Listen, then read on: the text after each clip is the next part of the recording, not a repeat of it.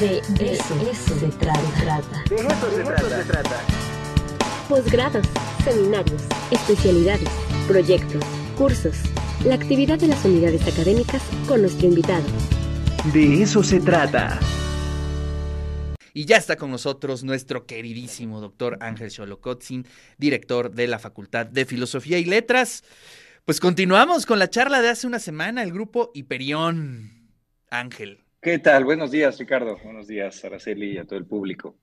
Sí, la idea es eh, continuar con lo que comentamos la semana pasada, que eh, hablamos sobre José Gaos, este transterrado que llega eh, a México en 1938 y que da un impulso central para el trabajo de filosofía en México.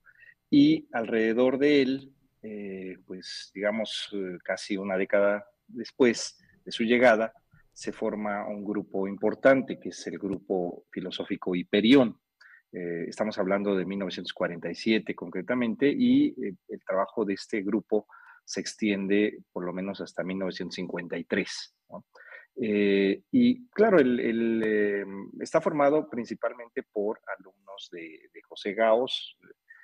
algunos nombres son muy conocidos, como Leopoldo Sea, Emilio Uranga, eh, Luis Villoro, Jorge Portilla, Ricardo Guerra, eh, Joaquín Sánchez Magregor, Salvador Reyes Nevares y Fausto Vega, ¿no? Son los que conformaron este, este grupo, la mayoría de ellos eh, provenientes de filosofía. Y lo que hacen inicialmente es tomar los impulsos recibidos de manera especial por José Gauss en torno a la filosofía europea y buscan ligarlo a la situación concreta de México. De hecho, el, haber escogido el nombre Hiperión va en ese sentido, ¿no? Se trata de un titán, hijo de cielo y de tierra, en donde entonces buscaban, eh, pues, eh, con tierra, con eh, Gea, de alguna manera señalar el ámbito concreto, y con Urano, el cielo, el ámbito de lo abierto, el ámbito de lo universal. Entonces, buscaban ser una, una especie de mediación entre lo particular y lo, general. Y, digamos, comienzan ese trabajo eh, estudiando a los, los eh, existencialistas franceses eh, y de ahí se mueven precisamente a la situación concreta de lo mexicano. ¿no? Pudiese soñar, son, sonar extraño relacionar a los existencialistas como Jean-Paul Sartre y el trabajo que se hacía en ese momento con el mexicanismo pero precisamente eh, la interpretación que hacen los hiperiones va en el sentido de la necesidad de crear y encontrar a la vez también la esencia de lo mexicano. Entonces, esto, esto tiene su, auge, eh, pues concretamente en 1949 y se extiende ese trabajo hasta 1952 con eh, una serie de publicaciones y de eventos en esos años hasta que se disuelve el grupo en 1953. En 1951, Luis Villoro eh, viaja a Europa, le dan su, una beca para estudios de posgrado, y en 1953, Emilio Uranga y Ricardo Guerra hacen lo mismo. Entonces, prácticamente en el 53 eh, concluyen los trabajos y el impulso de, eh, este, de, este, grupo. También en esos años, pues coincide eh, la publicación de otros textos, eh, como es el caso del Laberinto de la Soledad, que se publica en 1950, y que va de la mano con las inquietudes que tienen los miembros del, grupo Hiperión y los trabajos que se están haciendo en, esos, años. Eh, ¿Qué ocurre, digamos, por qué se disuelve el, el grupo? Bueno, por un lado, eh, por la ausencia de, sus miembros, como ya señalé, por lo menos tres de ellos eh, que van a estudiar a, Europa, a sus posgrados. Y eh, la otra situación es, digamos, el impulso que habían dado ellos desde el ámbito académico con esa intención de buscar la esencia de lo mexicano. Por ejemplo, tenemos el, el texto de Emilio Uranga, que es Análisis del Ser del Mexicano, que después va a convertirse en una ontología del mexicano o los textos que se publicaron de forma póstuma de Jorge Portilla, Fenomenología del Relajo, por ejemplo y, muchísimos textos que están ahí en, torno a esa búsqueda y que coinciden también con intentos literatos, como el caso de, los ensayos de Octavio Paz. Entonces, eh, ¿qué, ocurre? Que a partir de ese, impulso, comienzan otro tipo de, intereses y de publicaciones que van más bien en términos de expresiones de lo mexicano y frente a las cuales el grupo dice, esa no era la intención, la intención era aprender conceptualmente lo mexicano, eh, y no solamente, eh, pues digamos, como ellos lo veían, vulgarizar lo, mexicano. Y es, curioso porque entonces se toman otras medidas eh, casi al, cierre de, los trabajos de este grupo. En 1952 se crea un, grupo que es peculiar en la Facultad de Filosofía y Letras de la UNAM, que se llama Centro de Estudios sobre el mexicano y sus problemas. ¿no? Eso se funda en 1952, Centro de Estudios sobre el mexicano y sus problemas. Y ese mismo año, Leopoldo Sea funda también una serie que va a ser muy importante en la editorial Porrúa, que se llama México y lo mexicano. ¿no? Y comienzan una serie de publicaciones importantes ese año. Solo, en ese año, en el 52, se publican 11 volúmenes, comenzando por un texto de Alfonso Reyes, eh, precisamente para tratar de encontrar este eh, asunto eh, conceptualmente de, lo mexicano. Entonces hay, hay, un auge importantísimo por parte de, los trabajos de este, de este grupo.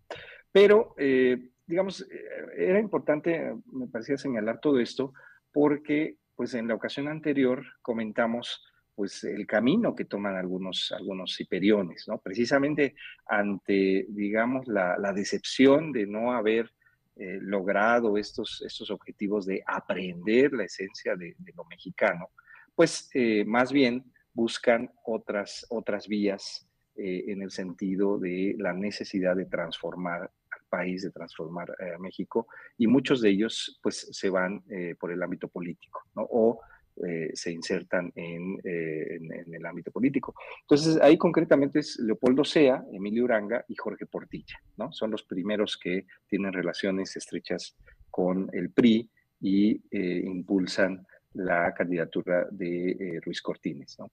Entonces, también eso causa pues molestia al interior del, grupo, aunque otros miembros del grupo eh, pues sí van a tener relaciones posteriores con ámbitos de la política, como el caso de, Ricardo Guerra, ¿no?